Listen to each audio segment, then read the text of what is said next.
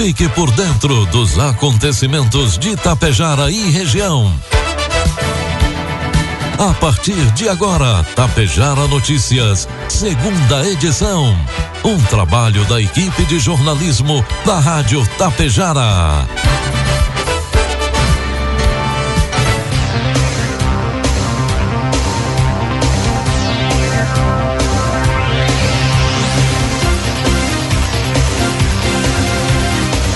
Agora são 12 horas com 31 minutos, 26 graus de temperatura. Boa tarde. Está no ar aqui pela Tapejara FM, a segunda edição do Tapejara Notícias, nesta quarta-feira, 6 de dezembro de 2023. Tempo encoberto em Tapejara, você confere agora os principais destaques desta edição. Pelo menos duas pessoas feridas após confusão no presídio regional de Passo Fundo. Municipalização da saída para Santa Cecília do Sul em Tapejara é debatida. Autoridade do pagamento de emenda parlamentar do senador Luiz Carlos Reis para Ibiaçá. E Coasa recebe reconhecimento pela utilização de energia renovável. O Tapejara Notícias, segunda edição, tem um oferecimento da Cotapel. Em um ano com desafios no campo, nos adaptamos para garantir a produção, investindo sempre em tecnologias e na cooperação com nossos associados. Em 2023, a Cotapel seguiu investindo no futuro. Iniciamos a construção da nova unidade no Rio do Peixe, novos depósitos, reformas e melhorias em todas as unidades e na fábrica de rações melhorias físicas aliadas a novas tecnologias e a evolução do agronegócio. Acreditamos em um ano novo repleto de cooperação e bons resultados. Um futuro de produtividade nos espera. Em 2024, seguimos ao seu lado. Feliz Natal e boas festas. São os votos da Cotapel. Produtos agrícolas. 12 horas com 33 minutos. Cotação dos produtos agrícolas. Preços praticados pela Cotapel nesta quarta-feira. A soja cinco reais, milho cinquenta oito reais e o trigo PH 78 mais cinco reais. O Rio Grande do Sul confirmou o registro do primeiro caso de ferrugem asiática na soja no ciclo 2023-2024. Trata-se de uma lavoura no estágio fenológico R4, plantada na primeira quinzena de outubro no município de Santa Rosa, no Noroeste Gaúcho. O registro em lavoura comercial foi confirmado pelo consórcio antiferrugem da Embrapa Soja. Durante toda a safra passada, as lavouras gaúchas somaram 44 casos, praticamente um terço em relação ao ciclo 2020-2021 último antes da estiagem, onde foram 138 ocorrências. O ano com El Ninho traz mais umidade para o sul e as condições climáticas, como molhamento foliar e temperaturas entre 15 e 28 graus, favorecem o fungo causador da doença. No país, são 24 ocorrências no total. Além do Rio Grande do Sul, há 22 casos no Paraná e um em São Paulo. Informe Econômico. 12 horas 34 minutos e meio. Trazemos as informações e cotações do mercado econômico. Neste momento, na Bolsa de Valores, o dólar comercial está cotado a quatro reais com noventa centavos. Dólar turismo cinco com doze. Euro cinco reais com vinte e nove centavos. Depois de atingir níveis de deterioração recordes em 2021, a condição de vida dos brasileiros teve melhora no ano passado. Em 2022, houve diminuição da pobreza e da extrema pobreza tanto no Brasil quanto no Rio Grande do Sul, além de melhora nos índices de desigualdade social e educação. As informações são da síntese dos indicadores sociais divulgados pelo IBGE nesta quarta-feira. De 21 para 22, a parcela da população que vivia em situação de po extrema pobreza, ou seja, com menos de 2 dólares e 15 centavos por dia, Conforme a taxa de paridade adotada, caiu de 9 para 5,9% no país e atingiu 12,6 milhões de brasileiros. Em termos absolutos, foi uma redução de 6 milhões e meio de pessoas extremamente pobres em um ano. na faixa da pobreza, o percentual saiu de 36,7 para 31,6% no país, com redução de 10,3 milhões de pessoas nessa faixa etária para 6,7 milhões. Cabe ressaltar que houve alteração nas linhas de pobreza do Banco Mundial utilizadas pelo IBGE. A pesquisa atual considera a evolução. Em 2021, os valores de referência para extrema pobreza e pobreza eram de 1,90 e de 1 e de 5 dólares e 50 centavos ao dia, respectivamente. A melhora nas condições foi semelhante na análise regional. No estado, o percentual de gaúchos vivendo em extrema pobreza reduziu de 2,9% para 2,5%. Previsão do tempo. 12 horas com 36 minutos e meio, 26 graus de temperatura. A quarta-feira será de tempo instável em todo o Rio Grande do Sul. Um sistema de baixa pressão atmosférica que se desloca pelo estado propicia a formação de nuvens carregadas e intensifica a chuva em todo o território gaúcho. A previsão de nebulosidade e chuva forte na região central, sul e noroeste. Já na região metropolitana, só aparece entre nuvens, mas há previsão de pancadas de chuva com raios a partir do período da tarde. O INMET, Instituto Nacional de Meteorologia, emitiu alerta laranja que engloba todo o estado. O aviso tem validade até às 23h59 da noite de hoje. Os riscos apontados são de chuva forte de até 100 milímetros por dia, vento de até 100 km por hora e queda de granizo. De acordo com a Climatempo, o maior volume de chuva de 52 milímetros está previsto para o Chuí, na região sul, e representa mais de 63% do esperado para o mês de dezembro no município. Em Tavares e Mostardas, na região sul, a previsão é de 49 milímetros, quase 54 e 53% do calculado para o último mês do ano, respectivamente, para esses municípios. A mínima do estado hoje, de 14 graus, foi registrada em São José dos Ausentes, nos campos de cima da serra. Já a máxima de 32 pode aparecer em Novo Tiradentes, no norte. Em Tapejara, quarta-feira amanheceu com o tempo encoberto, previsão de sol com muitas nuvens ao longo do dia, pancadas de chuva a qualquer hora. 20 milímetros é a precipitação e a temperatura pode chegar a 28 graus. Para amanhã, quinta-feira, sol com muitas nuvens durante o dia, períodos de nublado com chuva a qualquer hora. O total acumulado é de 20 milímetros e a variação térmica entre 19 e 25 graus. Destaques de Itapejara e região.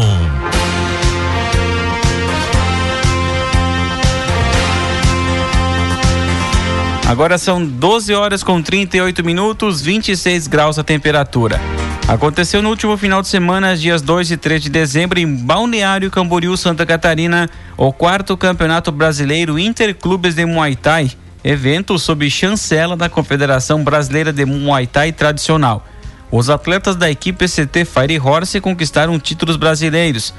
Luana Mesadre, campeã da categoria até 51 quilos. Lucas Melo Batista, campeão da categoria 54 quilos. Kevin Enzo Andrade, campeão categoria 57 quilos. Bruno Rafael de Oliveira, campeão da categoria 67 quilos. Laura Bernardi, na categoria 63 quilos, campeã e também nessas nas e os vice-campeões Maiara Calegari, Roger Daniel e João Cláudio Alves. Com o resultado, a equipe do CT Fire Horse Muay Thai conquista pela segunda vez o troféu de segunda melhor equipe do Muay Thai no Brasil inteiro. Na manhã desta quarta-feira, uma grave confusão foi registrada no presídio regional de Passo Fundo. Segundo informações, durante a saída dos presos para o pátio, as galerias A e C entraram em confronto por motivos desconhecidos. Com a confusão, pelo menos dois apenados foram encaminhados ao hospital de clínicas em, estado grave. Outros presos com ferimentos mais leves foram atendidos na própria unidade básica de saúde do presídio. Nesta quarta-feira seria dia de visita no presídio regional.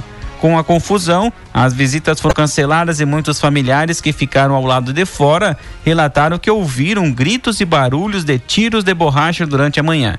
Em contato com a direção do presídio, a reportagem foi informada que em breve novas informações serão enviadas e que no momento não poderiam comentar sobre o assunto. Em reunião com o governador do estado, Eduardo Leite, em Porto Alegre, o prefeito de Itapejara, Evanir Wolf, o Big, reiterou a necessidade urgente da municipalização do trecho da IRS 430 na saída para Santa Cecília do Sul, no trecho que compreende o clube comercial até a perimetral. O pedido, protocolado no DAER desde 2021, destaca a importância para o início imediato de ações de desenvolvimento, incluindo loteamentos habitacionais e industriais e infraestruturas essenciais em construção na região. A municipalização é vista como importante incentivo ao crescimento econômico municipal e da melhoria das condições habitacionais, fundamentais para o crescimento de Tapejara. 12 horas 41 minutos e meio, 26 graus a temperatura. O Ministério da Saúde concedeu autorização para o repasse de uma emenda proposta pelo senador Luiz Carlos Reis do Progressistas do Rio Grande do Sul ao Orçamento Geral da União, por meio do Fundo Municipal de Saúde destinado ao município de Ibiaçá. Essa iniciativa do senador visa proporcionar benefícios aos cidadãos de Ibiaçá. Os recursos que totalizam um montante de R$ 304.080 serão destinados à aquisição de um veículo de transporte sanitário no valor aproximado de, 30, de 370 mil reais, com acessibilidade, especialmente para atender as necessidades de um cadeirante. O comprometimento do senador Heinz com a comunidade de Ibiaçá ocorre em um momento desafiador marcado por transições governamentais, cortes orçamentários e deliberações sobre a reforma tributária no Congresso Nacional.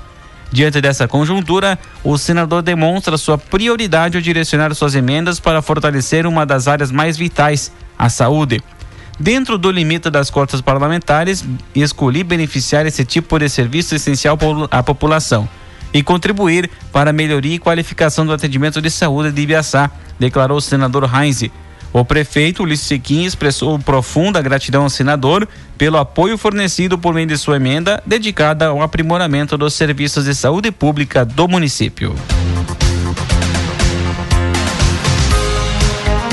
Nos últimos dias estiveram na sede da cooperativa Coase em Água Santa os representantes da Coprel, vice-presidente Elcio Iscariote, facilitadores Ayrton Azolin e Matheus Stefanello, juntamente com o colaborador Lucas O Nascimento para entrega do certificado pelo uso de energia limpa vindo do mercado livre de energia elétrica nas unidades de Gentil e de Santa Cecília do Sul.